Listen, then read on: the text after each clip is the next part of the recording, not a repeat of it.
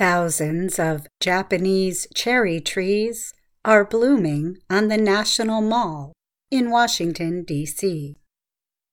When the trees reach peak bloom, the United States capital city is awash in pink and white. In the 1920s, the average peak bloom date was April 5th. That moved up to March 31st in recent years. And the 2023 peak arrived yet a week earlier, the National Park Service said last week. I'm feeling like this is going to be the trend because of climate change, said Matthew Morrison. He is the Park Service's urban forester, charged with overseeing the tree's care. The yearly National Cherry Blossom Festival will run through April 16th this year. It celebrates Japan's 1912 gift of 3,020 cherry trees to the city of Washington.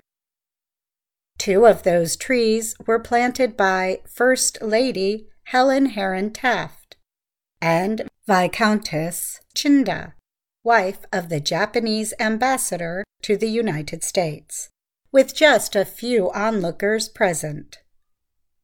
The average life of a Japanese cherry tree is between 30 and 40 years. Yet the two trees planted by Taft and Chinda and several others are still standing 111 years later. That defies science, said Morrison. He credited the tree's long life to a little bit of magic and the year round care his team provides. Many of the 3,700 trees blooming at the park today come from cuttings from the first trees, Morrison said. Others are regularly donated by the Casey Trees Group of Washington. Morrison oversees a team of just three arborists. They are charged with caring for the cherry trees and keeping a personal health record for each. Three years ago, Morrison introduced the practice of mulching trees with large amounts of wood chips to help their growth.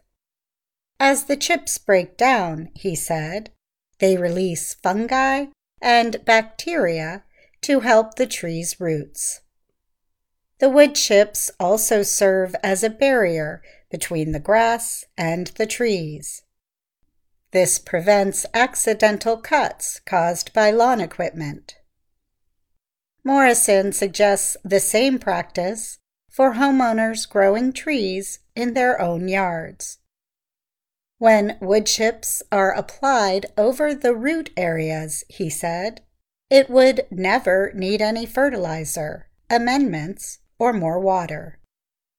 Even on the hottest days of summer, when it hasn't rained, I dig down in the wood chips and find moisture, he said. Morrison said most of the National Mall's cherry blossom trees are Yoshino. It's one of the best growers and the best to flower, he said. Kwanzan cherry is also a good grower and gets a little bigger than Yoshino. As for the National Cherry Blossom Festival, there are still several events throughout Washington and its suburbs. They include a Japanese street festival, running events, fireworks, and food festivals. If you cannot make it, there is a bloom cam to look at the cherry blossoms.